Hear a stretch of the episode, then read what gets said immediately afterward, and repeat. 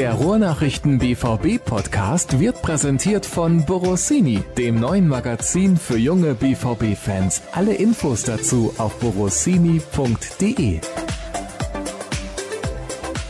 Diesmal unter meinem Tweet nur 39 Hörerfragen. Und mit dieser Enttäuschung begrüße ich euch zum nächsten BVB-Podcast der Ruhrnachrichten. Das ist wirklich enttäuschend, Tobi. Wir haben die 50 nicht geknackt und vielleicht erinnerst du dich das letzte Mal, als wir vor dem Spiel gegen die Bayern einen Podcast aufgenommen haben. Meister Hörer aller Zeiten. Ja, erinnere ich mich dran, aber wenn du jetzt sagst, nur 39 Hörerfragen, dann sind wir ja in einer, in einer guten halben Stunde durch. Das ist doch super. ja, da bin ich noch nicht von überzeugt. Einige werden es mitbekommen haben. Eben waren wir live on air mit Fans fragen Reporter. Du warst der Reporter, ich war die Fans, mehr oder weniger. Und das ja, ging zumindest locker. vernünftige Rollenverteilung. Ja, natürlich. Das ging locker. Also ich war nicht dein Fan, aber es ging locker über eine halbe Stunde und wir hatten noch etliche Fragen übrig. Und jetzt muss ich dir die gleichen Fragen im Prinzip ja nochmal stellen. Ja, das weiß ich nicht. Ich kenne die Hörerfragen ja noch nicht. Ich auch nicht. Ja, siehst du, dann sind wir doch was gemeinsam und also ich glaube, da können wir uns auf unsere Hörer verlassen. Ich bin total optimistisch und sicher.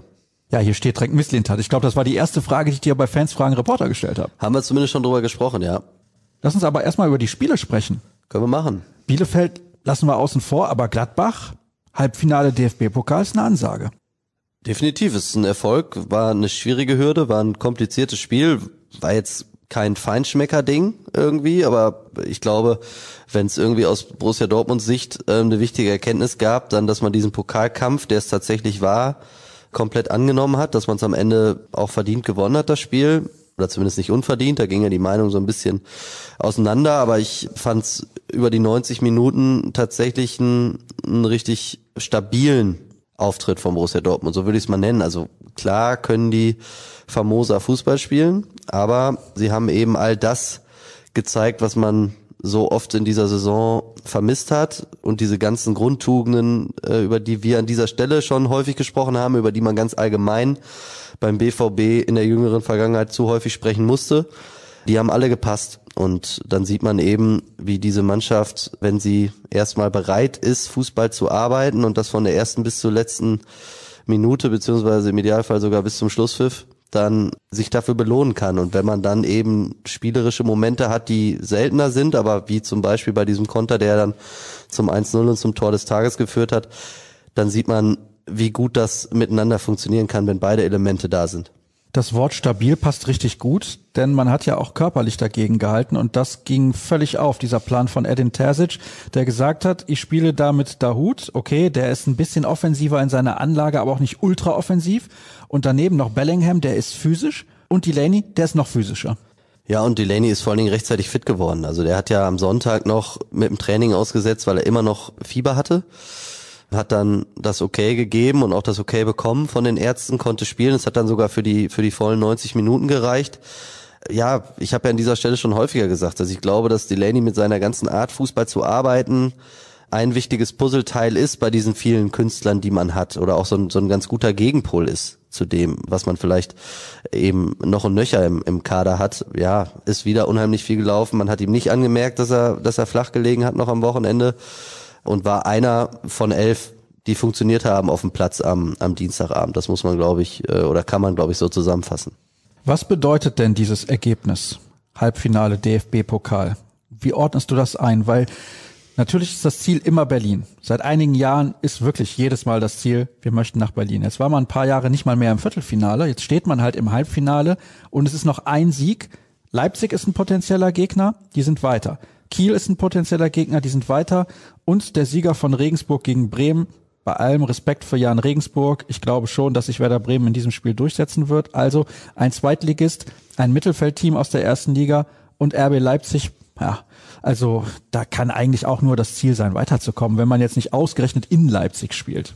Ja, aber auch dann ist es das Ziel. Ja, also, natürlich. Ne, das ist ja, äh, man muss ja aus, glaube ich, jetzt mit Blick auf die Teams und du hast es angesprochen, in den vergangenen beiden Jahren war zu früh Schluss im Pokal, es war zweimal Werder Bremen, da muss man ja fast hoffen, dass es nicht Werder wird im Halbfinale, wobei ich auch glaube, dass das keine Rolle mehr spielen würde. Also man hat einfach ganz, ganz deutlich gespürt und ich glaube, das war ja das, was, was in den vergangenen beiden Saisons so sehr für Frust und Ärger gesorgt hat. Man hatte einfach den Eindruck, dass so dieser leichteste Titel in Anführungsstrichen, den man gewinnen kann, dass der so ein bisschen hergeschenkt wurde vom BVB in den vergangenen beiden Saisons. Und das äh, war jetzt in Gladbach einfach ganz anders. Man hat gemerkt, diese Mannschaft will unbedingt dieses Spiel gewinnen und unbedingt eine Runde weiter. Und man hatte vor allen Dingen, und das ist ja eigentlich schon bitter, dass man es hier an dieser Stelle erwähnen muss, aber man hatte nicht den Eindruck, die andere Mannschaft wollte es mehr. Und das war ja das, was so häufig in dieser Saison am Ende ja für Enttäuschung gesorgt hat, glaube ich, auch bei den Fans. Und die Mannschaft macht jetzt gerade tatsächlich den Eindruck, als ob sie viele kleine Schritte in die richtige Richtung gehen kann. Ich bin jetzt sehr gespannt auf das München-Spiel, da werden wir gleich sicherlich dann noch, noch expliziter drüber reden. Aber man hat jetzt eben diesen, diesen Rückenwind, weil man mal vier Spiele in Serie gewonnen hat. Äh, davon waren jetzt Schalke und Bielefeld zugegeben, zwei Pflichtsiege in der Liga. Aber man hat eben auch die beiden schwierigen Auswärtsspiele in Sevilla und in München-Gladbach gewonnen. Ich glaube, da kann man definitiv nicht von Pflichtsiegen sprechen.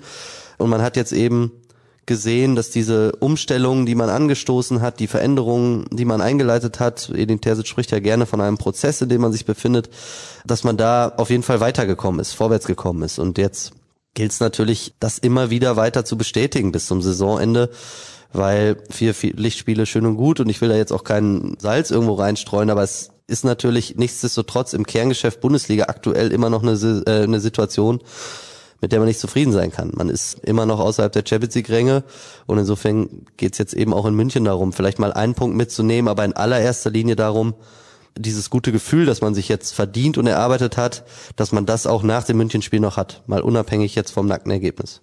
Gleich kommen wir zu München. Es dauert noch ein bisschen. Dazwischen gibt's noch die Hörerfragen und es gibt natürlich auch noch ein Spiel gegen Sevilla, werden wir auch drauf vorausschauen, denn das hat auch eine ganz, ganz wichtige Bedeutung und die ist, glaube ich, 15 Millionen Euro wert. Aber mein Vorschlag fürs DFB-Pokalfinale, ich weiß nicht, ob du das gut findest, Dortmund gegen Bremen, das wäre mein Wunsch, plus 80.000 Geimpfte aus dem Gesundheitswesen. Da könnte der DFB ruhig mal ein Zeichen setzen und Ärzte, Krankenschwestern, Altenpfleger und so weiter einladen, sagen, pass mal auf. Wir haben ja 80.000 Zuschauer, die sind alle geimpft, denen kann nichts passieren, die können auch keinen anderen infizieren. Das wäre doch mal ein Zeichen.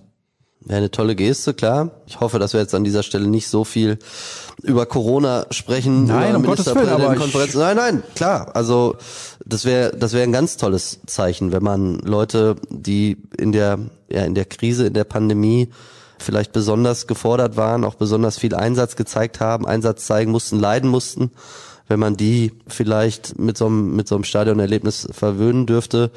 Ich bin mir immer nicht so sicher ob beim DFB so viel Fantasie vorhanden ist, aber die hören uns ja bestimmt alle zu und vielleicht, vielleicht hast du jetzt hier gerade was Großes angestoßen. Das wäre wirklich genial. Nicht die erste geniale Idee, die ich hätte, aber nicht die erste, ist die auch eine scheitert. von wenigen, ja genau. ja, ja, ja. Du hast das eigentlich selber beantwortet. Wir können eine große Story draus machen. Würden wir machen, klar. Also wenn uns einer sagt, ich glaube es sind nur 75.000, ne, die Entschuldigung, im das ist natürlich äh, Olympiastadion mein Fehler, ja. äh, reinpassen würden. Also der 80.000 wäre dann, das passt zu deinem Größenwahn. Es ist dann einfach ein bisschen zu Mhm. viel des Guten, aber ja klar, wenn es da Mittel und Wege gäbe, sowas zu realisieren, warum nicht, wäre ein tolles Zeichen. Wir kommen jetzt direkt zu den Hörerfragen, weil wir haben jetzt ja noch nicht zehn Minuten miteinander gesprochen, aber ein bisschen mehr als neun Minuten.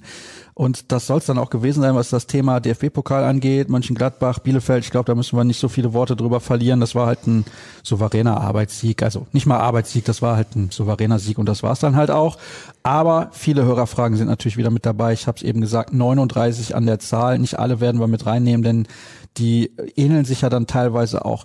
Wenn Rose seine beiden Co-Trainer aus Gladbach mitnimmt, welche Aufgaben bleiben dann noch für Edin Terzic? Ist vielleicht sogar eine Doppelfunktion möglich als Co-Trainer und Lizenzspielerleiter? Das ist interessant, weil wir wissen ja, Sebastian Kehl wird jetzt dann noch offiziell der Nachfolger von Michael Zorg und vielleicht wäre das interessant.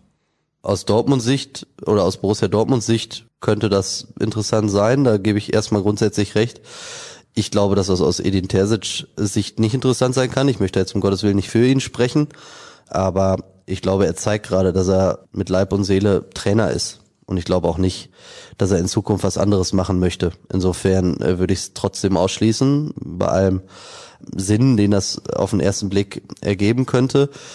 Ich habe den Eindruck, dass das alles noch zu klären ist in Zukunft, wie es genau weitergeht. Also Edin Terzic beteuert und das auch sehr glaubhaft. Ich kaufe ihm das ab, dass es da noch keine fundierten Gespräche mit Marco Rose gegeben hat, wie das dann in der Zukunft konkret aussehen wird. Ähm, er hat erstmal ja nur klar gesagt, dass er definitiv äh, gerne weiter für Borussia Dortmund arbeiten möchte. Er sieht sich als Borusse, das ist er auch durch und durch. Ich glaube, das kann diesem Verein, das kann auch einem zukünftigen Trainerteam nur gut tun, wenn man es wirklich schafft, Edin Terzic darin zu halten.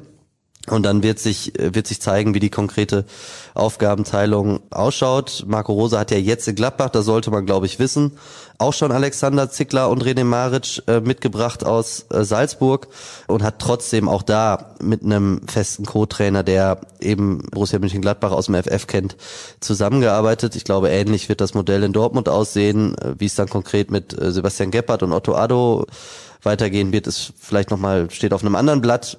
Otto Addo läge zumindest sehr nah, dass er in seine ursprüngliche Funktion als als Top-Talente-Coach äh, zurückkehrt, ob dann auch Sebastian Gebhardt wieder den Schritt zurückgeht in die Nachwuchsabteilung oder vielleicht nach anderen Aufgaben sucht. Ich glaube, das, das gilt es tatsächlich jetzt alles noch zu klären. Ich, ich glaube in dem Fall tatsächlich aber auch allen Protagonisten, mit denen ich spreche, wenn sie sagen, also es geht gerade so eng getaktet und Schlag auf Schlag für uns weiter. Wir haben so viele Aufgaben, wir haben so viel im Kopf, wir denken so viel an die nächsten Herausforderungen, vor denen wir stehen, dass das alles zu gegebener Zeit besprochen wird und nicht jetzt gerade zum Beispiel in der Woche, wo man Dienstags gegen Borussia Mönchengladbach, Samstags gegen Bayern München und äh, Dienstags drauf gegen FC Sevilla im Rückspiel der Champions League äh, oder im Rückspiel des Achtelfinals äh, der Champions League spielt. Lass mich gerade da nochmal drauf eingehen, weil du den Namen René Maric genannt hast. Da geht mir wirklich der Hut hoch. Also ich weiß nicht, was die Leute sich dabei denken. Der hat sich ja nach dem Spiel dann Arm in Arm mit Erling Haaland unterhalten. Also erstmal, die sind ja beide getestet. Von daher kann da nichts passieren. Das ist mal die eine Geschichte. Aber darüber haben sich die Leute ja auch gar nicht aufgeregt. In Gladbach haben die Fans so einen Hals momentan, weil Marco Rose den Verein zu Borussia Dortmund verlässt. Und René Maric geht auch, ist sein Co-Trainer. Die haben aber eine Klausel in ihrem Vertrag, und dieser Vertrag oder diese Klausel erlaubt das. Die haben also nichts verbrochen. Eigentlich haben die nur das gemacht, was im Vertrag oder durch den Vertrag möglich ist. Das mal das eine. Das andere ist, die kennen sich aus Salzburg. Sollte man dazu erklären, nicht jeder wird das wissen. René Maric war schon Co-Trainer von Marco Rose in Salzburg. Erling Haaland hat da gespielt unter Marco Rose und René Maric. Das heißt, da haben sich zwei Leute unterhalten, die sich kennen. Die Fans rasten völlig aus. René Maric entschuldigt sich bei Twitter demütig und da frage ich mich, also warum macht er das überhaupt? Weil da haben die Leute leider den kompletten Schaden, die sich darüber aufregen, dass die beiden sich unterhalten. Nach dem Motto, der hätte da groß eine Party gefeiert, obwohl seine Mannschaft gerade ausgeschieden ist. Also ich weiß nicht, wie du das siehst, aber du merkst ja schon, normalerweise stelle ich eine kurze Frage, aber das kotzt mich an. Das kann doch nicht sein. Redest ja länger als ich. Ja. Ja. Ich verstehe deinen Ärger. Ich habe das Ganze natürlich auch wahrgenommen. Ich habe jetzt auch zu heute nochmal das Ganze textlich zumindest angerissen und aufgegriffen. Also ich fand erstmal die Geste von René Maric verdient Respekt, sich hinzustellen und sich zu entschuldigen und nicht irgendwie mit diesen weichgespülten öffentlichkeitswirksamen Entschuldigungen, sondern er hat ja nun wirklich klar und detailliert auch beschrieben, was passiert ist. Ich bin aber ganz deiner Meinung, der Umstand, dass er sich überhaupt dazu gezwungen sieht oder es als erforderlich betrachtet, sich zu entschuldigen, das wirft auf die ganze Geschichte eigentlich eher so einen düsteren und traurigen Schatten. Das ist sicherlich mal wieder keine Sternstunde der sozialen Netzwerke gewesen. Das ist meine äh, Betrachtung der ganzen Dinge ich weiß, dass Fußball unfassbar äh, emotional ist, auch emotionalisiert. Ich glaube auch, dass natürlich gerade ganz viele Leute das Ventil Stadion nicht haben, das sie sonst haben. Und dann kriegen die Fernsehbilder vielleicht noch mehr Gewicht oder noch größere Macht, weil eben, ich sag mal, ein paar von denen, die sich jetzt auf Twitter daneben benommen haben gegenüber René Maric, die hätten es vielleicht sonst gar nicht mitbekommen, weil sie im Stadion gestanden hätten.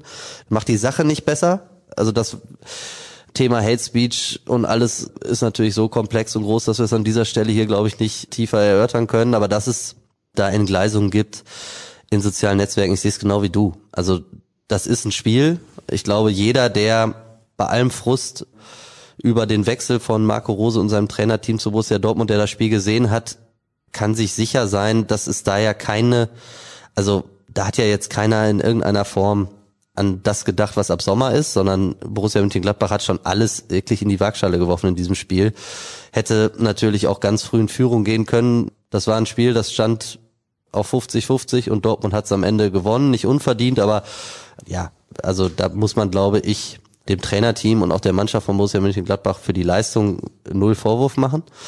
Und alles, was dann nach dem Spiel passiert, dass man sich die Hände gibt, dass man spricht, dass das in der ersten Emotion für einen Gladbach-Fan unglücklich aussieht, wenn da geflaxt wird und so, weil Erling Haaland zwei große äh, Torchancen vergeben hat. Und wenn man dann auch noch weiß, dass sie ab Sommer zusammenarbeiten, dass dann im ersten Frust was passiert, was mich persönlich, und jetzt rede ich natürlich wahrscheinlich viel zu lange, aber ich glaube, an der Stelle ist dann hoffentlich mal erlaubt, was ich einfach nie verstehe, ist, man kann sich da ja drüber ärgern und man kann auch mal die Faust in der Tasche machen und man kann auch meinetwegen mal, habe ich früher auch gemacht, die Fernbedienung in den Fernseher werfen, weil man einfach eine Hasskappe hat, weil die Mannschaft gerade verloren hat. Aber die Hemmschwelle, dann hinzugehen und was zu tippen und das abzuschicken in Form von einem Kommentar und da irgendwie einfach wüst durch die Gegend zu beleidigen, das ist was, was ich nicht nachvollziehen kann. Traurige Geschichte gehört dazu.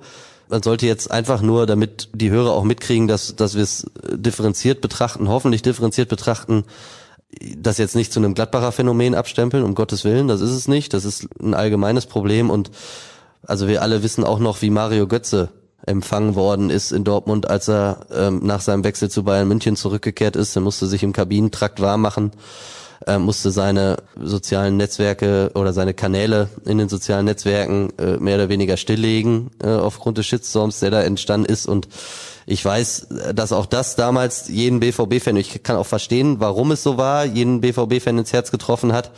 Aber auch der hatte eine Ausstiegsklausel im Vertrag, die er gezogen hat. Und das sind natürlich immer so, so Messerstiche in die, in die Fußballromantik. Ähm, aber sie zeigen halt, wie das Geschäft ist. Und das kann man verteufeln, aber es ist natürlich keine Rechtfertigung für Entgleisungen oder Beleidigungen äh, in sozialen Netzwerken. Wir könnten jetzt hier eine Sondersendung Fußballromantik machen. Ich glaube, da wären wir zwei, drei Stunden beschäftigt und vielleicht ist das ja auch mal was für die Sommerpause, weil nicht immer gibt's irgendwie jede Woche was zu besprechen über Borussia Dortmund und das ist vielleicht auch mal ein Thema, über das wir sprechen können.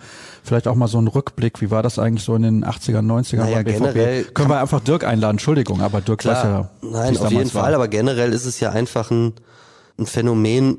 Also ich glaube, es gibt eine große schweigende Masse, gerade auch im Internet, die niemals auf die Idee kommen würde, irgendwen zu beleidigen. Aber es gibt halt natürlich schon auffallend viele, die teilweise dann auch unter äh, anonymisierten Bildern oder Namen einfach richtig unter der Gürtellinie schießen. Und also ich weiß nicht, mein Reflex ist dann immer, dass ich es in erster Linie nicht kapieren kann, warum es so ist, und in der zweiten mir immer denke, mein Gott, also wir könnten doch alle ein bisschen netter zueinander sein. Und es ist halt auch nur Fußball. Aber nochmal, ich verstehe ich verstehe den Frust, jetzt gerade den, den Gladbacher Frust mit Blick auf Borussia Dortmund, genauso wie ich bei vielen BVB-Fans vielleicht den besonderen Frust mit Blick auf, auf Wechsel zu Bayern München oder so verstehen kann. Aber das ist natürlich alles nix, wofür es irgendwen zu beleidigen gilt, zumal es eigentlich nie eine gute Idee ist, andere Menschen zu beleidigen. Sehe ich genauso wie du. Also für mich gibt es da im Prinzip gar keine Diskussion, was das angeht. Ich finde das, ich habe das ja eben gesagt, völlig fehl am Platz und ich verstehe das auch nicht, wie man das machen kann und ich verstehe auch nicht, wie man die Szene als schlimm bewerten kann. Da fängt es ja schon an. Also da können wir auch drüber diskutieren. Kann man sicherlich geteilter Meinung sein, weil ich bin ja auch kein Borussia Mönchengladbach-Fan. Ja? Also von daher wurde ich da ja jetzt nicht getroffen, mir wurde der Trainer nicht weggenommen und ich bin auch nicht aus dem Pokal ausgeschieden. Aber wenn man auch die Geschichte und den Hintergrund kennt, dass die eben beide beim gleichen Verein in Salzburg schon mal miteinander gearbeitet haben und sich also auch kennen, ist das nochmal eine andere Nummer. Aber bevor wir jetzt hier komplett uns nur mit diesem Thema beschäftigen, was wir jetzt gerade sechs, sieben Minuten schon gemacht haben, kommen wir nochmal zurück zu den Hörerfragen. Wäre Lacroix von Wolfsburg eine mögliche Alternative für die Innenverteidigerposition und ist er überhaupt finanzierbar? Ich kenne den Spieler gar nicht. Ich gucke eigentlich keine Spiele von Wolfsburg, außer gegen Borussia Dortmund. Ja, ich kenne den Spieler schon und er spielt natürlich eine sehr gute Saison, so wie der VfL Wolfsburg das generell macht. Und wenn man sieht, wie wenig Gegentore, jetzt mal das Pokalspiel, das jüngste gegen Leipzig mit den zwei Gegentoren ausgenommen, seit der Winterpause im Speziellen kassiert haben, dann braucht man nicht besonders viel Fantasie, um sich auszumalen, dass da auch gute Defensivspieler oder gute Abwehrspieler beim VfL rumlaufen. Ich halte jetzt nichtsdestotrotz wenig davon, dann immer zu gucken, wer spielt gerade gut und dann immer direkt so zu tun, als ob Borussia Dortmund den verpflichten könnte. Also Borussia Dortmund wird jeden Spieler kennen, der vielleicht helfen kann. Man äh, holt jetzt in Koulibaly erstmal ein ablösefreies Talent wieder aus äh, Paris. Ich kann mir vorstellen, dass da jetzt nicht jeder Hurra schreit, sondern vielleicht auch ein bisschen der Reflex ist, hm, schon wieder äh, ein Talent. Ich glaube, interessanter wird's, also Mats Hummels wird auch in der nächsten Saison als Innenverteidiger gesetzt sein, da bin ich mir zu 100 Prozent sicher. In Dan Axel Sagadu hat man jemanden, dessen Vertrag 2022 ausläuft, da muss man mal gucken, der hat natürlich einfach unfassbar viel Verletzungspech. Und in Manuel Akanji hat man jemanden, der in dieser Saison phasenweise gezeigt hat, dass er richtig wertvoll für den BVB sein kann. Er hat aber auch immer wieder gezeigt, dass er vielleicht noch zu schwankend und auch zu fehlerbehaftet in seinem Spiel sein kann. Und dann wird es, glaube ich, eher darum gehen, ob man auf der Innenverteidigerposition vielleicht was austauschen kann. Das setzt aber dann auch, glaube ich, in erster Linie voraus, dass man zum Beispiel durch einen Verkauf Manuel Akanjis Geld generieren würde dass man dann reinvestieren kann ähm, für eine andere Lösung auf der Innenverteidigerposition. Und das ist, glaube ich, was, was generell einfach wichtig ist zu wissen. Also die finanzielle Lage bei Borussia Dortmund ist mittlerweile so angespannt, zumal man eben die Planungssicherheit nächstes Jahr Champions League ja oder nein noch nicht hat, dass man nicht mehr wie das vor der Corona-Pandemie der Fall war, auch vielleicht erstmal seine eigenen Transferbestrebungen in Form von Zugängen vorantreibt, die erstmal verpflichtet, weil man super gewirtschaftet hat, entsprechende Ressourcen zur Verfügung hat und dann guckt, was kriegt man denn davon wirklich refinanziert in Form von Spielerverkäufen, sondern jetzt ist die Reihenfolge eher wieder die, man muss erstmal Geld einnehmen und wenn das passiert ist, dann kann man auch gucken, wie können wir das Geld oder einen Teil des Geldes davon wieder ausgeben. Insofern ist es nicht so einfach, jetzt einfach zu sagen, ach guck mal, der ist gut, der ist gut, den können wir erstmal kaufen. Bisschen platt gesagt natürlich, ne? Und ja, irgendwen kriegen wir schon verbimmelt und dann, dann passt das unterm Strich wieder mit dem Haushalt. Also so einfach ist die Lage nicht mehr. Also, wenn der BVB so viel Kohle hätte, dann würden sie jetzt wahrscheinlich nicht mit Koulibaly den nächsten ablösefreien jungen Abwehrspieler kaufen. Dann könnte man auch so argumentieren. Ja, aber das eine schließt ja das andere nicht aus. Also perspektivisch äh, Transfers äh, parallel laufen zu lassen zu Transfers, die man tätigt für Soforthilfe, das ist ja durchaus ein, ein Modell, das, das nebeneinander her funktioniert.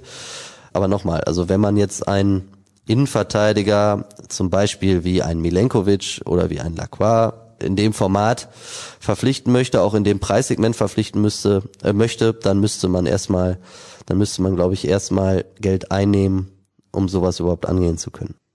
Ich sehe ja hier bei Twitter dann nebenbei, wenn ich auf die Hörerfragen klicke, die Trends. Trends für dich, Staatsversagen. Das ist unverschämt. Ist das mein persönlicher Trend dann, Staatsversagen oder was? Was soll das denn? Lockdown natürlich Trend, Sätze zum Ausflippen und wir sind ja gerade schon ausgeflippt, was die René Maric-Situation angeht. Also kommen wir zurück zum Fußball und zur nächsten Hörerfrage. Ich habe es eingangs schon erwähnt, natürlich kommt die Frage zu Misslintat, das ist ja logisch. Kehl also, Nachfolger von Zorg, ist Misslintat jetzt raus? Das ist die Frage. Ich glaube, dass sie nicht so ganz einfach und ganz klar zu beantworten ist ich weiß ja auch, was wir äh, berichtet haben. Insofern möchte ich mich da jetzt um Gottes Willen nicht vorwegducken. Ich weiß ganz sicher, dass der BVB sich mit der Personalie oder mit einer möglichen Rückkehr Sven Missintatz beschäftigt, Schrägstrich beschäftigt hat. Das ist ja äh, vielleicht das, was es am Ende zu klären gilt. Man hat jetzt erstmal Fakten geschaffen und das ist dann wahrscheinlich entscheidend, äh, jetzt dann einmal zu benennen. Also Sebastian Kehl wird, wird Nachfolger von Michael Zorg Michael Zorg hat 2018 Sebastian Kehl als, ich will das jetzt nicht despektierlich, aber ich glaube plakativ ist, wenn man sagt, als Lehrling zur Seite gestellt bekommen, der dann eben diese neu geschaffene Stelle Lizenzspielerleiter BVB bekleidet hat. Unter anderem auch deswegen, weil das Geschäft oder das Tagesgeschäft eines Sportdirektors im Profifußball mittlerweile so zeitaufwendig und komplex ist, dass es nicht wirklich darstellbar war für Michael Zorg, dann auch noch die ganze Zeit das Ohr so nah an der Mannschaft zu haben, um vielleicht alle Entwicklungen mitzukriegen. Dazu hat man sich dann 2018 nach einem, nach einem schwierigen Jahr entschlossen. Dann hat man das erstmal so gemacht, dass die Fußstapfen von Michael Zorg beim BVB nach dann 24 Jahren als Sportdirektor bei Borussia Dortmund riesengroß sein werden. Ist kein Geheimnis. Und dann wird es eben darum gehen zu gucken, kann Sebastian Kehl den Abgang oder ja, den Ruhestand von Michael Zorg alleine auffangen oder braucht er eben auch Leute, die entweder an seine Seite gestellt werden, auf welcher Hierarchieebene dann auch immer. Und da ist Sven Mislintat definitiv eine Überlegung im Verein, ob sich das dann am Ende alles umsetzen lässt. Weil eins ist klar, also weder Sebastian Kehl wird unter Sven Mislintat arbeiten, noch wird Sven Mislintat unter Sebastian Kehl arbeiten. Die Frage ist, wie stellt man sich dann auch strukturell auf? Findet man da vielleicht oder schafft man da vielleicht einen zusätzlichen Posten, so dass es auf der Hierarchieebene erstmal gleichgestellt ist? Gilt es alles zu beantworten? Man hat jetzt erstmal Klarheit geschaffen in der Personalie Kehl. Alles weitere wird die Zukunft zeigen. Da ist eine super Frage für dich reingekommen. Jetzt gerade noch aktuell? Das weiß ich nicht. Vor 17 Stunden ist, glaube ich, nicht gerade Nee, aktuell. nee. Einmal bitte die Wahrscheinlichkeit in Prozent angeben. Du weißt, was das heißt. Eine kurze Antwort, die nur aus zwei Ziffern besteht. Ja, kann ich machen. Dann sage ich aber jetzt schon, bevor ich weiß, was ich einordnen muss, weil ich habe mir tatsächlich die Hörerfragen vorab, das ist nicht gelogen, ich habe sie mir nicht durchgelesen, also ich weiß nicht, was jetzt kommt. Ich sag dann jetzt irgendwelche Prozente, aber das ist halt immer ein bisschen wie's Wetter vorhersagen. Ja gut, aber Ne, ich danach hat der Hörer auch gefragt. äh, sagen, wie groß die Wahrscheinlichkeit, dass im Juli regnet. Am 4. Juli zum Beispiel, dass da regnet. Und dann sage ich dir irgendeine Prozentzahl. Also das ist natürlich, ich sag nur dann jetzt, ich kann das gerne machen, aber da soll jetzt keiner kommen und in zwei Monaten sagen, aber der Jörn hat doch gesagt, 80 Prozent. Also das ist ein bisschen schwierig. Schöne Grüße an Simon. Schöne Grüße an Simon. Ja. Melde dich dann, wenn das nicht eintritt, Können wie Tobi machen. das gesagt hat. Der BVB wird Pokalsieger. 80 Prozent. Kommt ins Viertelfinale der Champions League. 95 Prozent. Kommt ins Halbfinale der Champions League.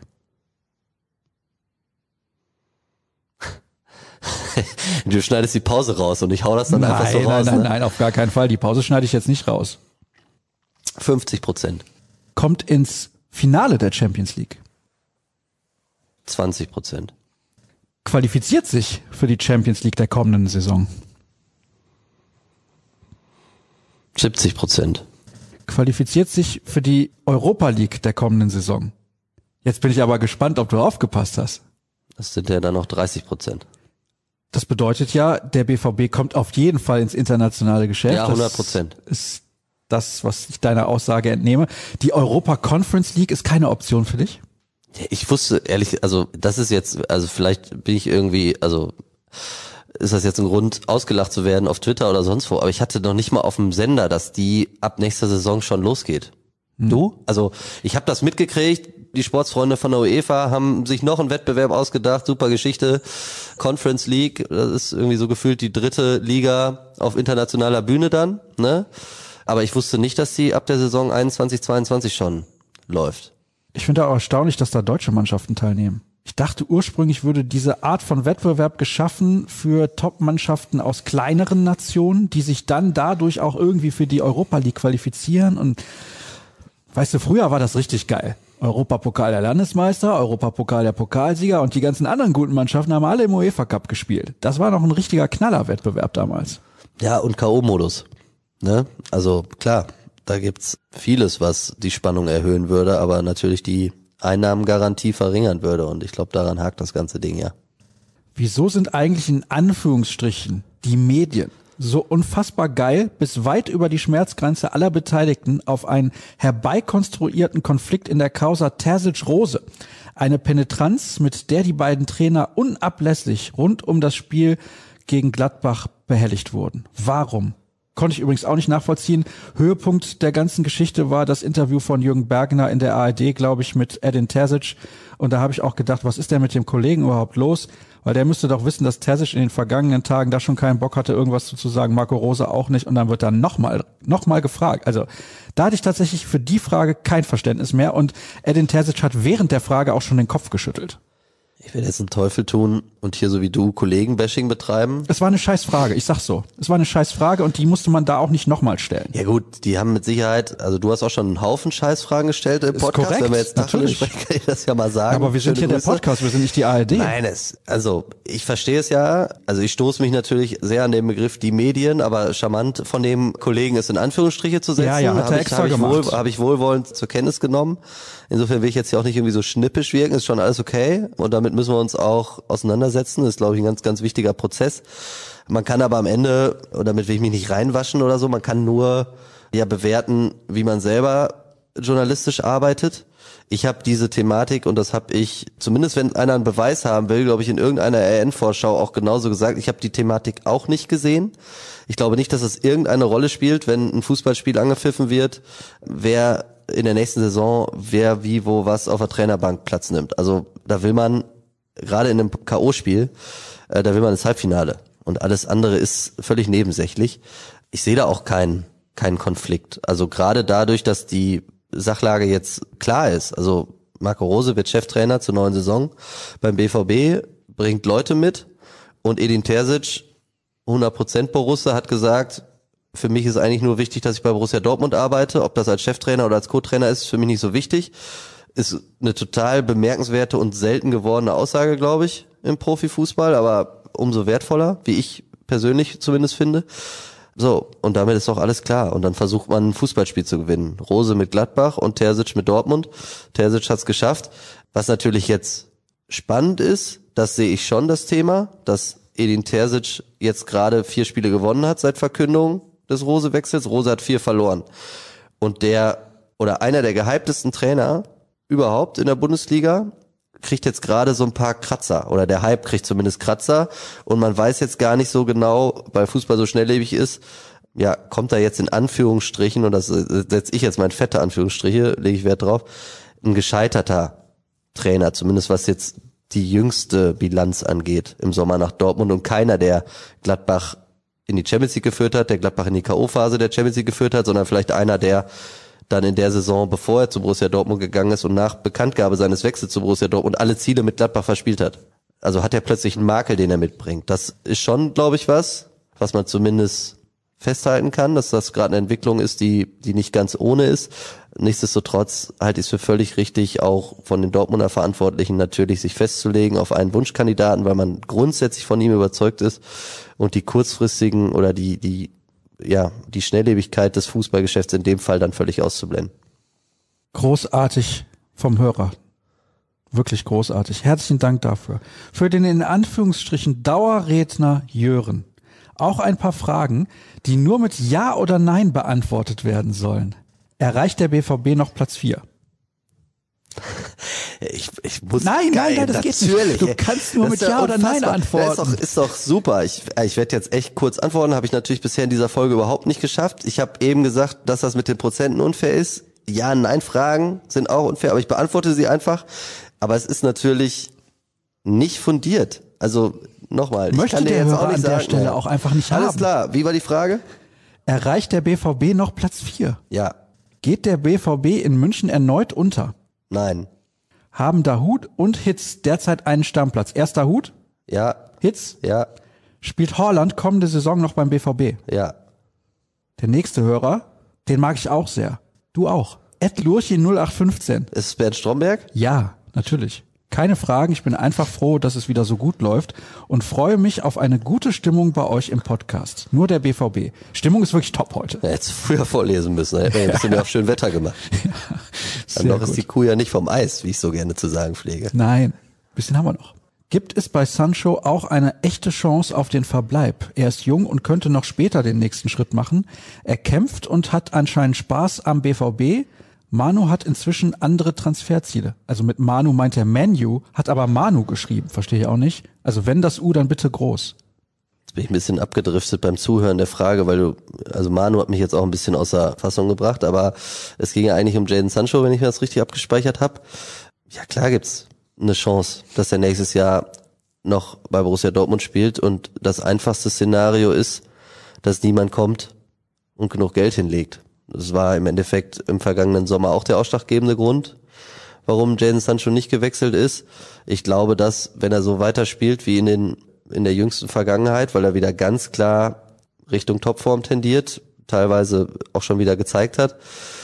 Und umso konstanter er das jetzt bis Saison an, äh, bis Saisonende und bis Sommer abrufen wird, umso größer wird die Wahrscheinlichkeit, dass jemand kommt, der die Ablöse hinlegt, die ihn dann wechseln lassen würde. Insofern halte ich die Chance jetzt gerade vom Bauchgefühl her nicht für so sonderlich groß.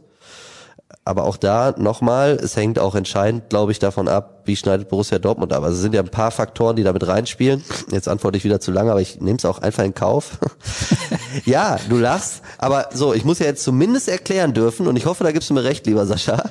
Ich muss ja zumindest erklären, also, dass es erstmal gerade nicht klar ist, ob Borussia Dortmund nächstes Jahr Champions League spielt oder nicht. Und ich gehe mal davon aus, dass es ein ganz entscheidendes Kriterium dafür ist, ob Jadon Sancho nächstes Jahr noch bei Borussia Dortmund spielt oder nicht. Und es geht mal mindestens darum, wie entwickelt sich das Geschäftsjahr in puncto Verlusten bei Borussia Dortmund? Also wie sehr ist man dann am Ende auch darauf angewiesen, Transfererlöse zu generieren? Und es geht darum, kommt ein Verein, der trotz Corona in der Lage ist, ich sag mal, irgendwo Tendenz 100 Millionen Euro für einen Fußballer im Sommer auf den Tisch zu legen. So, und wenn diese ganzen Faktoren erfüllt sind, Schrägstrich erstmal überhaupt klar sind, dann kann man, glaube ich, auch ein bisschen deutlicher bewerten, ob Jadon Sancho nächstes Jahr noch bei Borussia Dortmund Fußball spielen könnte oder nicht. Barca scheidet da, glaube ich, aus. Würde ich mal sagen. Die haben aktuell ganz andere Sorgen. Ich glaube, es scheiden viele aus mittlerweile. Also viele, die zumindest vor ein, zwei Jahren noch potenzielle Abnehmer gewesen wären. Und wenn wir äh, bei Erling Haaland, wurde ja eben auch gefragt, wenn wir da sind und selbst Mino Raiola sagt, es gibt nur zehn Clubs auf der Welt, die sich Erling Haaland überhaupt leisten können und Michael Zorg sagt nicht ganz so unrecht, ihm fallen gar keine zehn ein, dann hält sich das ja bei Jane Sancho oder verhält sich das ja bei Jane Sancho nicht anders. Also so viele sind da nicht. So, und dann hast du eine Handvoll, vielleicht ein bisschen mehr und die müssen dann, also fünf, sechs, vielleicht sieben Clubs, von den sieben muss dann einer sagen, ja, 100 Millionen, trotz Corona, kein Thema und das muss dann auch noch der Club sein, zu dem Jaden Sancho gehen möchte und wahrscheinlich müsste er auch noch aus England sein und dann bist du vielleicht bei drei oder vier Clubs, die überhaupt in Frage kommen. Frage an Sascha. Machst du auch mal Urlaub? Ich höre jeden Morgen BVB Kompakt und finde das Format klasse. Aber jeden Morgen beziehungsweise Abend, ich gehe mal davon aus, dass du auch mal vorproduzierst, das aufzunehmen muss doch auch an den Kräften zehren. Ja, tut es. Und als kleine Hintergrundinfo, nein, ich stehe nie um 6.30 Uhr auf und nehme BVB Kompakt auf. Lass dir das Wasser schmecken. Mhm. Wir machen ja keine Werbung, aber es ist nicht Downer aus der Eifel. Nee, das ist noch so ein, so ein geschnortes Wasser, das hier aus dem Borussia-Park hatte ich noch im Rucksack, muss ich jetzt fairerweise sagen. ja, das naturell, was da draufsteht, ist Donnerstag Mittag, das ja. Spiel war Dienstagabend. Oh. Hab mich gefreut eben, als ich noch so ein Fläschchen im Rucksack gefunden habe. Aber also wenn wir das jetzt hier mal wieder aufgreifen, wir reden da ja viel zu häufig drüber, aber du jetzt hier mit Teechen und Honig und so, deutlich professioneller, spricht dafür, dass du vielleicht mal Urlaub bräuchtest, wenn du schon Tee mit Honig trinkst. Ja, also BVB Kompakt lief jetzt dann seit dem 1. Januar wieder. Also am 1. Januar wurde produziert für den 2. Januar, weil da der BVB gespielt hat. Und dann, oder was der dritte? Ist auch egal, einer von beiden Tagen, ich weiß es schon gar nicht mehr. Also ich, glaub, ich kann ja einfach mal gespielt. Nachhilfe leisten für den Hörer. Also Sascha Staat ist nicht derjenige in der Redaktion, der am härtesten und am meisten arbeitet. Zumindest was? nicht für die Ruhrnachrichten. Du machst ja noch viel nebenher.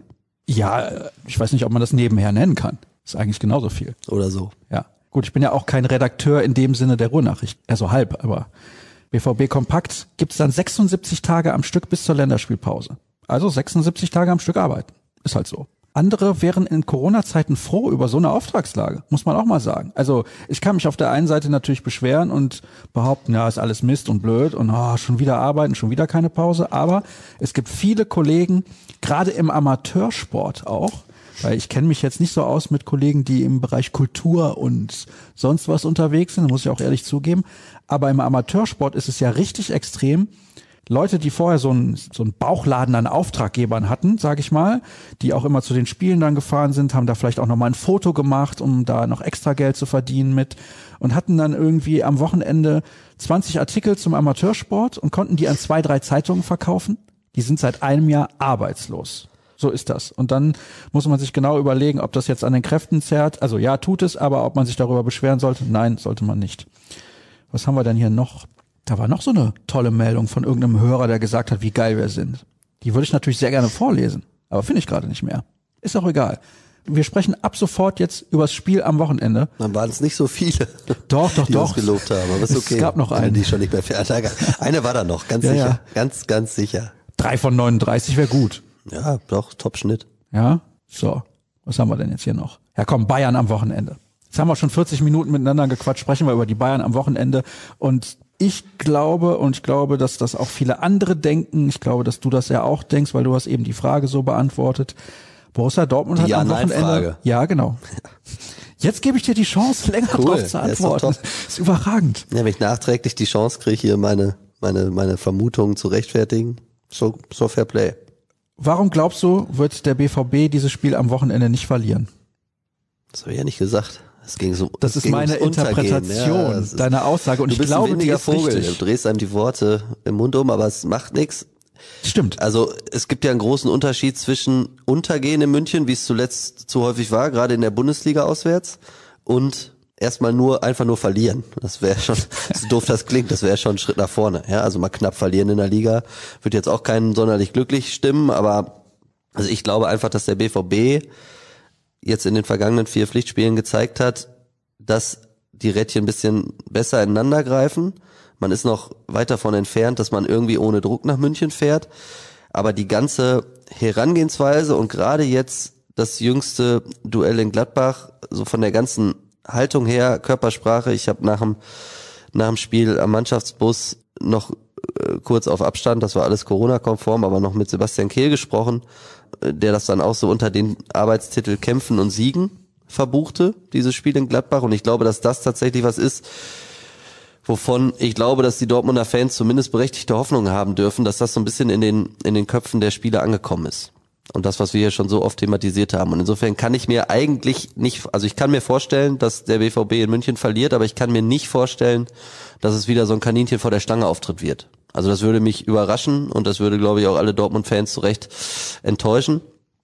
Also gehe ich einfach mal davon aus, ähm, dass es, ja, wie gesagt, von der ganzen Geisteshaltung und Herangehensweise einfach erstmal mutig wird und dass der BVB zumindest auf dem Platz zeigt oder zeigen kann, dass er bereit ist für die Herausforderung Bayern München. Äh, ob das dann am Ende für Punkte reicht, steht auf dem anderen Blatt. Aber nochmal, das habe ich ja eingangs gesagt, ich glaube, dass es wichtig ist, dieses Gefühl, dass man jetzt mal wieder hat, aber vielleicht jetzt noch ein bisschen berechtigter hat, dass man auf der, auf der richtigen Spur ist, auf dem richtigen Weg ist, dass dieses Gefühl, dieses Münchenspiel auch, auch überdauert. Und dann geht's in allererster Linie für mich um das Wie auf dem Platz und in zweiter Instanz erst um das Ergebnis, das am Ende dabei rausspringt. Jetzt muss ich eigentlich doch noch Hörerfragen mit reinnehmen. Weil ich habe jetzt noch mal ganz nach unten gescrollt und die ist wirklich super von Hannes. Hallo, ihr Penner. Moin, moin Hannes. Danke für den tollen Podcast. Mit welchem Personal würdet ihr gegen den FCB und gegen Sevilla auflaufen? Begründet bitte mal mit der Spielanlage der beiden Gegner, wer am Samstag vielleicht geschont werden sollte oder wer halt auch nicht geschont werden sollte und wie auch immer. Ja, ich glaube, Schonung ist gerade echt nicht angesagt. Also da geht's eher um auf die Zähne beißen. Ist kein Geheimnis, Jaden Sancho und Rafael Guerrero, also die komplette linke Seite wackelt. Mein Bauchgefühl ist, Edin Terzic wird nicht mehr verändern als unbedingt nötig. Jetzt gegen die Bayern auf keinen Fall, weil nochmal, gute Stimmung ist jetzt da, gutes Gefühl ist jetzt da, aber drei Punkte Abstand auf Platz vier sind auch immer noch da in der Bundesliga. Das heißt, auch dieses Münchenspiel ermöglicht zumindest total wichtige Zähler in der Liga. Und das ist immer noch das oberste Ziel, Platz vier, bei allem, was mit DFB-Pokal und Champions League drumherum möglich ist. Ähm, deswegen kann ich mir nicht vorstellen, dass wir da jetzt irgendwie eine große Rotation erleben, zumal Edin Terzic da bislang eh nicht so drauf gesetzt hat, weil es eben erstmal darum geht, diesen Prozess, den er angestoßen hat, da Sicherheit und Konstanz reinzukriegen in die, in die Verbesserung. So, das heißt, wenn wir jetzt einmal die komplette Aufstellung durchgehen wollen, sollen wir das machen? Ja, können wir machen, erstmal für das Bayern-Spiel. Ja, dann bin ich bei Hitz im Tor. Er hat jetzt zweimal gut gemacht, gegen Gladbach sogar richtig gut. Der wird drin bleiben, solange er sich keine Fehler leistet. Ähm, Matteo Morey hat viermal gut gespielt. Ich glaube, dass er auch in München spielen darf. Dann ist die Innenverteidigung, glaube ich, aktuell auch aufgrund von Akanjis Verletzung gesetzt mit Can halb rechts Innenverteidigung, Mats Hummels halb links Innenverteidigung. Ich gehe jetzt einfach mal davon aus, dass Rafael Guerrero spielen kann, dann wird er das spielen. Falls er es nicht kann, wird er es genauso ersetzen, glaube ich, wie es in Gladbach nach fünf Minuten getan hat, Nico Schulz. Und dann spielt er mit Thomas Delaney und Mahmoud Dahoud vor der Abwehr. Das war in Gladbach erster Hut als äh, erst Delaney, Entschuldigung, als alleiniger Sechser. Nach 20 Minuten wurde es umgestellt und dann der Hut als alleiniger Sechser. Aber ich würde mal sagen, dieses Dreier Mittelfeld Bellingham, Dahoud, Delaney. Davor in der Dreierreihe Reus und Haaland gesetzt. Jaden Sancho, wenn er spielen kann, klar in der Startelf. Wenn nicht, mein Tipp, Torgan Hazard, Comeback von Beginnern. Und was verändert sich dann gegen Sevilla? Spielt man da wieder im 4-2-3-1?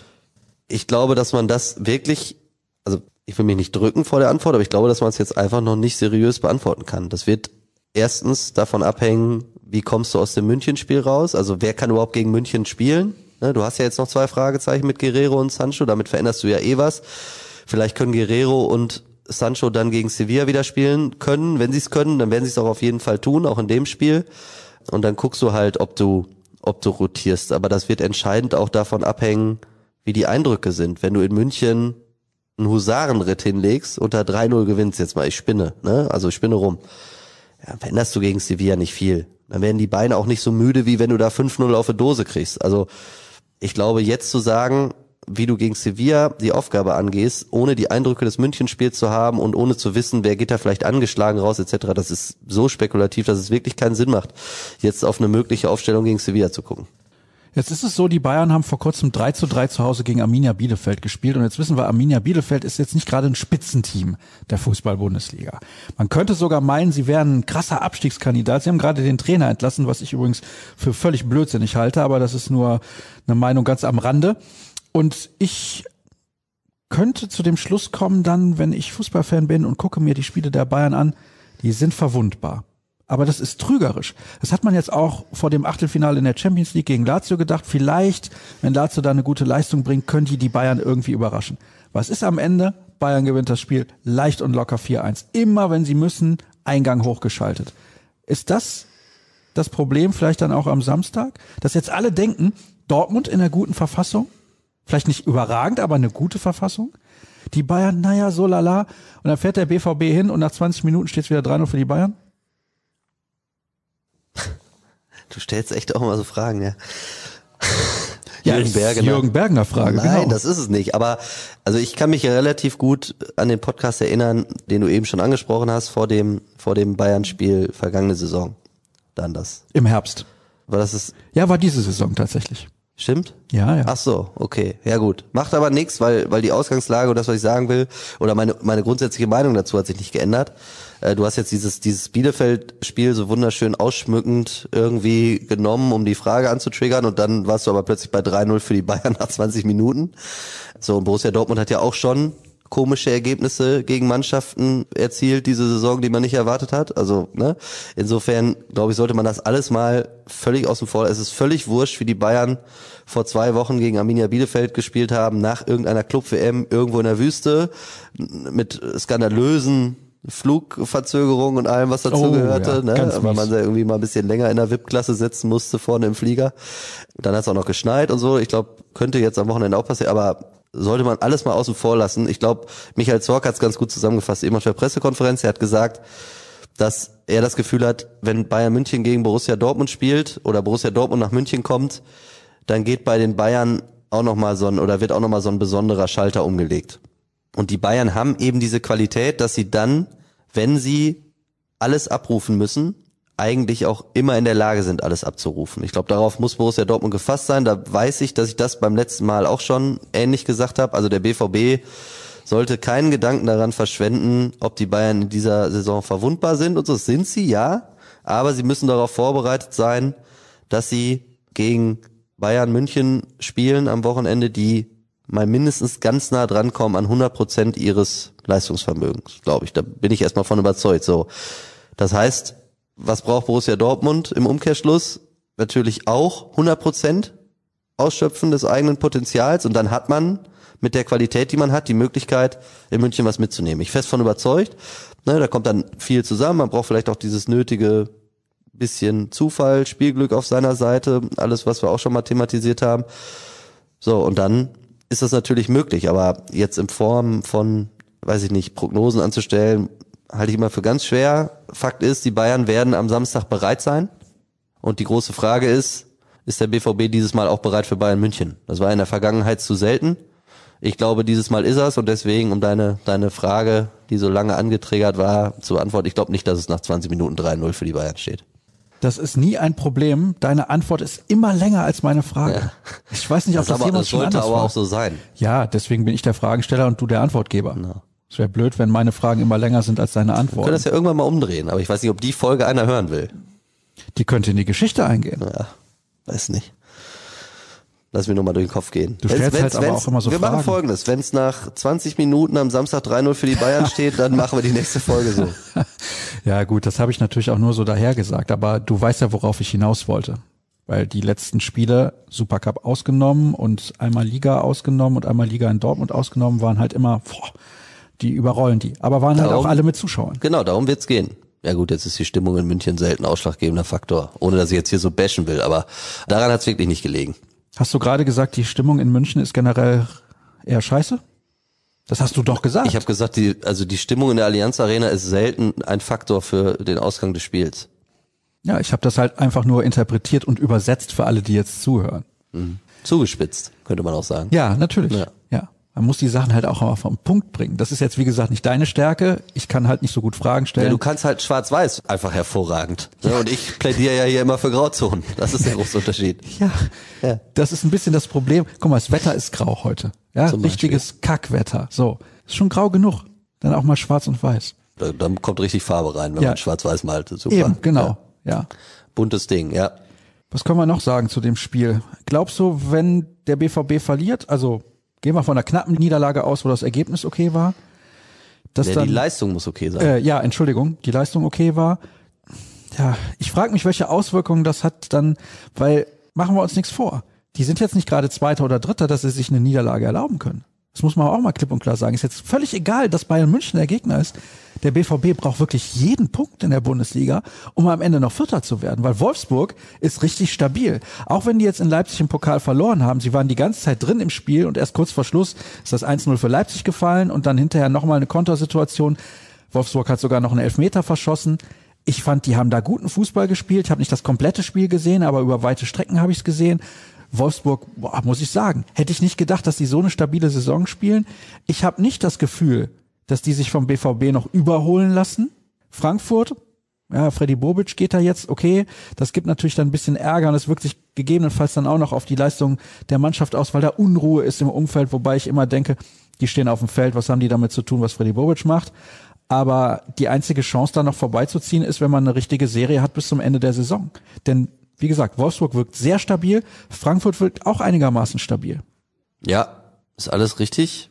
Und also zwei Siege jetzt in der Bundesliga nach, also klar, vier Siege in Serie, aber zwei davon in der Liga äh, nacheinander werden nicht reichen. Und ich habe es ja eben eben schon skizziert. Also das ist mal tatsächlich das oberste und am Ende das wichtigste Ziel, weil es monetär am entscheidendsten Einfluss nimmt. Also du musst Platz vier erreichen, um deinen wirtschaftlichen oder deinen finanziellen Spielraum für die nächste Saison einfach gut zu gestalten. Natürlich kannst du jetzt gerade aktuell in der Champions League viel Geld verdienen. Du kannst auch im Pokal ganz gutes Geld verdienen. Aber entscheidend werden natürlich diese, diese fixen Einnahmen sein, um nächstes Jahr Champions League Gruppenphase zu spielen und das, was man daraus erlösen kann.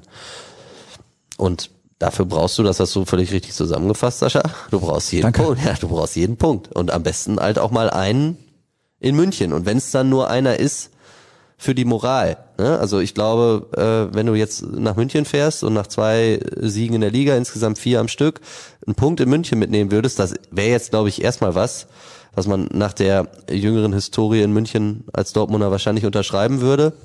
Was du aber mindestens brauchst, ist ein Duell auf Augenhöhe und nicht wieder den Eindruck, am Ende reicht's einfach nicht. Also wenn du das Spiel verlierst, dann ist es nur okay, wenn du hinterher wirklich sagen kannst, ja, äh, okay, das war jetzt unglücklich. Wir Das waren- ein knappes 2 zu 3 ja, wir waren nicht die schlechtere Mannschaft. Es ist ja. dann zu den Bayern gekippt. Es ist mal wieder zu den Bayern gekippt. Auch das wird für Frust sorgen.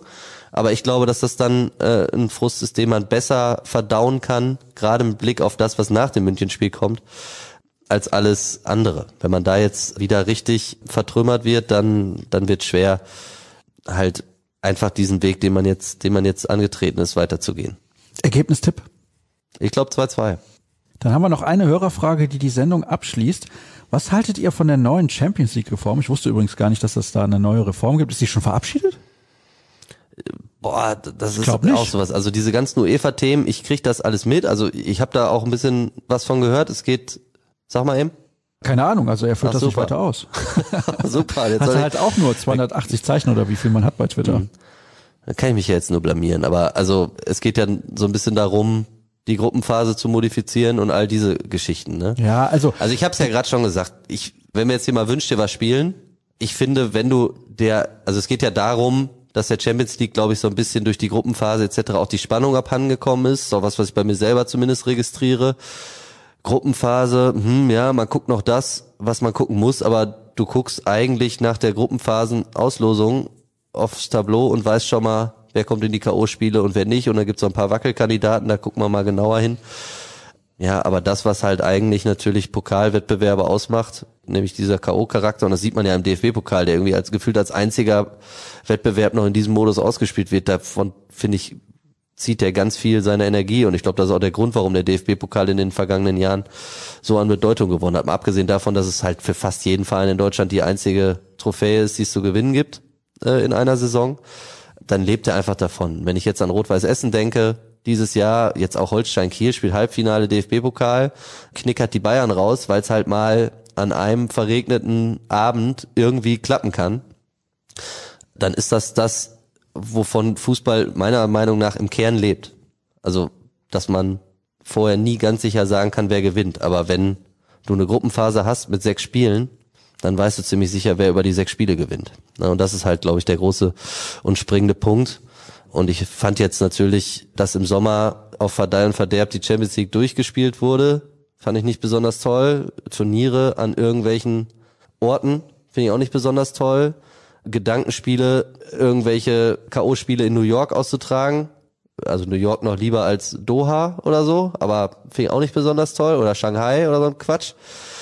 Aber ganz generell dem Europapokal wieder mehr K.O., also wenn das das Ziel sein kann, wieder mehr Spannung und mehr K.O.-Modus zu verschaffen, dann ist das was, was ich begrüße mein Urvertrauen in die Entscheider bei den großen Fußballverbänden dieser Welt, äh, das ist äh, allerdings so erschüttert, kann ich ganz ehrlich sagen, dass ich nicht glaube, dass sie am Ende zum Wohle des Fußballs entscheiden, sondern wahrscheinlich nur wieder nach Wegen suchen, um da irgendwie, ja, vielleicht äh, finanziell noch mehr rauszuziehen und natürlich irgendwo diesem Damoklesschwert äh, drohende Super League und Ausstieg aus der UEFA oder was ähm, vielleicht entgegenzuwirken. Aber das wird dann mit Sicherheit damit einhergehen, dass den ganz Großen nur noch mehr Privilegien oder Sicherheiten zugesprochen werden.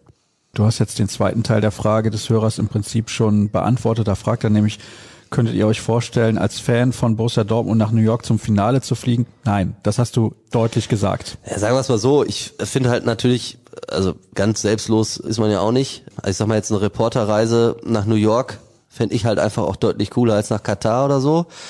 Ganz generell finde ich aber einfach, die Spiele sollten schon da stattfinden, wo sie am meisten Sinn ergeben. Und das sind eben Heimspiele von zumindest dann der einen Mannschaft, genauso wie ich finde, dass im DFB-Pokal, wenn wir jetzt mal die große Kurve schwingen, es halt immer so sein sollte, dass die unterklassige Mannschaft Heimrecht hat.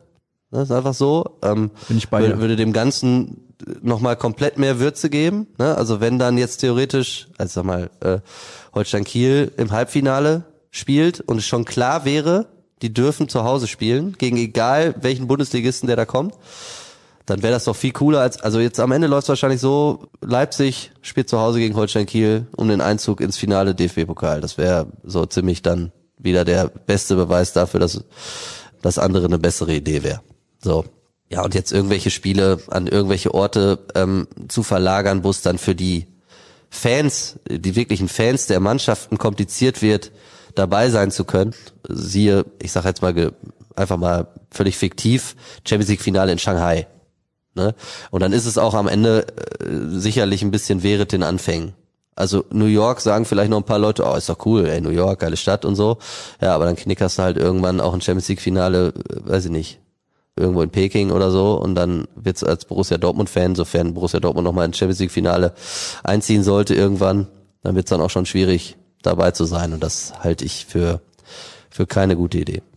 Ich glaube, dass das tatsächlich nicht passieren wird. Die werden Europa nicht verlassen. Hat auch ein bisschen was dazu, äh, damit zu tun mit den Kernmärkten und der Anstoßzeit dann. Das wäre ja dann in Shanghai, weiß ich nicht, mitten in der Nacht und in New York wäre es irgendwann am Mittag oder Nachmittag besser gesagt. 15.45 Uhr oder 16 Uhr oder wann auch immer. Das ist ja schön, dass du das so sicher ausschließen kannst. Ja, ich bin mir deswegen sicher, weil ich glaube, sie kennen dann doch noch Grenzen, die sie nicht überschreiten dürfen. Außerdem, wenn es in New York stattfindet, hieß es dann nicht mehr UEFA Champions League Finale, sondern Du meinst FIFA Champions League Finale? oder? nein, CONCACAF. Ach so. Was ist denn da los? Weil es dann das Finale auf amerikanischem Kontinent meinst du oder was? Ja, natürlich. Der Wettbewerb, ja, na, ist egal. Also ist jetzt eine Paragraphendiskussion, aber der Wettbewerb heißt doch UEFA Champions eben. League. Und der ist ja nicht daran gebunden, wo die Spiele ausgetragen werden. Ja, aber dann also könnte du man ihn ja jetzt so schon, und das ist ja ein gutes, äh, guter Aufhänger. Also mal sorry, was da passiert auf internationalem Wettbewerb, dann hast du eben gerade eine Corona-Pandemie und dann dürfen Mannschaften aus gewissen Ländern nicht in andere Länder einreisen und dann spielst du einfach da, wo die Länder sagen, kein Thema, kommt her und dann kickst du irgendwie in Budapest und so. Also das ist doch alles schon so absurd. Ich würde deiner These deswegen leider, muss ich sagen, widersprechen, weil ich glaube, am Ende weiß ich nicht, ob die Entscheider noch Grenzen kennen und ob sie irgendwann nochmal dazu zurückfinden oder dahin zurückfinden, dass sie, dass sie sich auch wirklich Grenzen setzen. Bin jetzt keiner, der hier nur irgendwie mit Traditional, äh, Traditionalisten irgendwie Gelaber irgendwie punkten will oder so, um Gottes Willen, aber ich glaube einfach, dass so viele Einflüsse wirken auf die großen Verbände, dass so viele Schranken schon gefallen sind in der Vergangenheit, dass ich einfach nicht den Eindruck habe, äh, dass da irgendwer wirklich ein Interesse daran hat, den Fußball in seinem, seinem Ursprung zu schützen, sondern dass es am Ende darum geht, ihn nur noch mehr auszupressen. Und den Eindruck, den, der hat sich jetzt über so viele Jahre einfach auch bei mir manifestiert, dass es den erstmal zu widerlegen gilt. Ich wäre der Erste, der sich, äh, der sich freuen würde, wenn es so wäre. 14.45 Uhr, ich hab Hunger. Ruhrnachrichten.de, Twitter at rnbvb, at Tobi Jören, at Sascha Staat. Der Kollege nimmt sich jetzt nochmal einen Schluck Eifler Mineralwasser. Das soll es gewesen sein. Danke, dass ihr mit dabei gewesen seid. Über CV haben wir jetzt gar nicht gesprochen, also fast gar nicht. Macht aber nichts. Das machen wir dann nächste Woche. Das mache ich dann mit dem Kollegen Dirk Krampe. Euch ein paar schöne Tage und hoffentlich zwei schwarz-gelbe Siege. Bis dann. Tschüss. Tschüss zusammen.